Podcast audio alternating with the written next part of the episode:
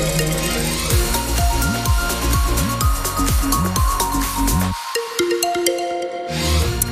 du mieux sur la suite à cet accident qui a eu lieu il y a un peu moins de deux heures dans le sens Lille-Paris à hauteur de Seclin. Quelques légers ralentissements maintenant. Et puis euh, des bouchons aussi à vous signaler sur la 25 dans le sens Dunkerque-Lille.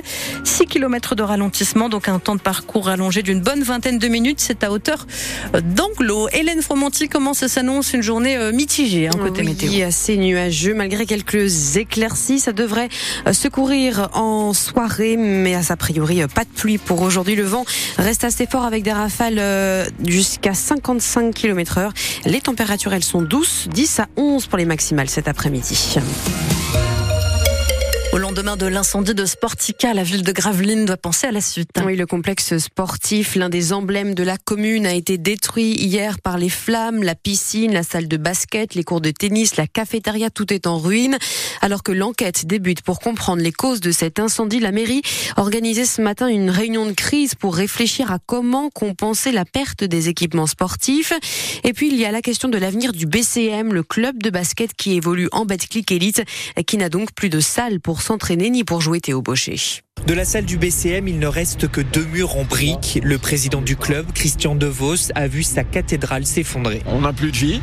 Alors euh, on est amputé, je vais pas dire qu'on soit mort, c'est pas du tout le but de l'opération. D'abord, on est des compétiteurs, il va falloir réagir parce qu'on n'a plus rien.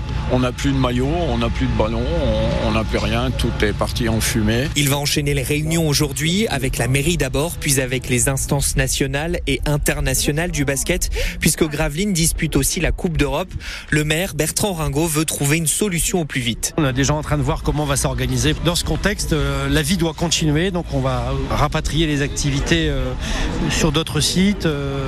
Euh, voilà, j'ai eu beaucoup de solidarité qui m'ont été témoignées. Des propositions sont venues des voisins, Calais ou Dunkerque, pour prêter leurs équipements de handball ou de basket. Et quoi qu'il arrive, les supporters comme Sarah resteront aux côtés du BCM. J'espère. Avec tous les Gravelinois, je pense que oui, ça, ça peut revenir. C'est une équipe, mais c'est aussi grâce aussi aux, gens qui venaient faire euh, voir les matchs, qui faisaient vibrer les matchs. J'espère qu'on va encore être plus fort après euh, cette terrible épreuve qui nous arrive. Elle a bon espoir que le chaudron de Gravelines bouillonne de nouveau. Et on apprend ce matin que le BCM pourra compter dans les prochaines semaines sur les infrastructures de la ville voisine de Dunkerque. La salle de Deverte, la salle du club de handball dunkerquois, va être équipée pour pouvoir accueillir les matchs de basket donc du club de Gravelines.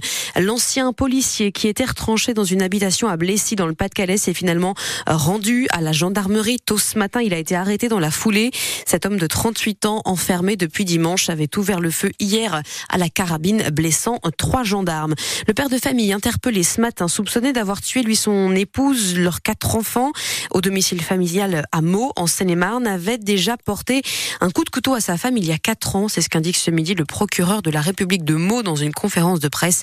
Il précise qu'à l'époque, la procédure avait été classée sans suite car l'homme était déficient mental. À 220 jours du début des Jeux Olympiques de Paris, ça recrute déjà à tour de bras. Oui, et pas seulement en région parisienne, chez nous aussi, car 53 matchs de handball et de basket vont avoir lieu euh, au stade Pierre-Mauroy de Villeneuve-d'Ascq. Plus de 2000 emplois sont donc à pourvoir dans les Hauts-de-France en vue de ces JO. Et pour recruter des candidats, un job dating spécial était organisé il y a quelques jours à la préfecture des Hauts-de-France à Lille. 33 entreprises présentes, des sociétés de nettoyage, de transport en commun, de distribution et aussi deux entreprises de sécurité en quête d'agents pour travailler au grand stade Louise-Adélaïde Boinard. Participer au JO dans le Nord, c'est une évidence pour Emar, surtout qu'il est déjà formé à la sécurité. C'est pas tous les jours de son vivant qu'on voit les JO dans son pays. Donc euh, pour moi, c'est tout à fait normal que j'apporte ma pierre à la construction de l'édifice JO. Mazarine, un CV sous le bras, n'est pas forcément aussi fan des JO, mais elle apprécie les opportunités qu'offrent les Jeux. C'est un des bons trucs qu'ils font par rapport aux JO, c'est trouver de l'emploi pour plein de gens et c'est super accessible, je trouve. Elle ne postulera pas à la sécurité car elle ne se sent pas de taille avec son mètre 65, mais ce n'est pas un problème pour Thibaut Dublanchet de la société AK Sécurité.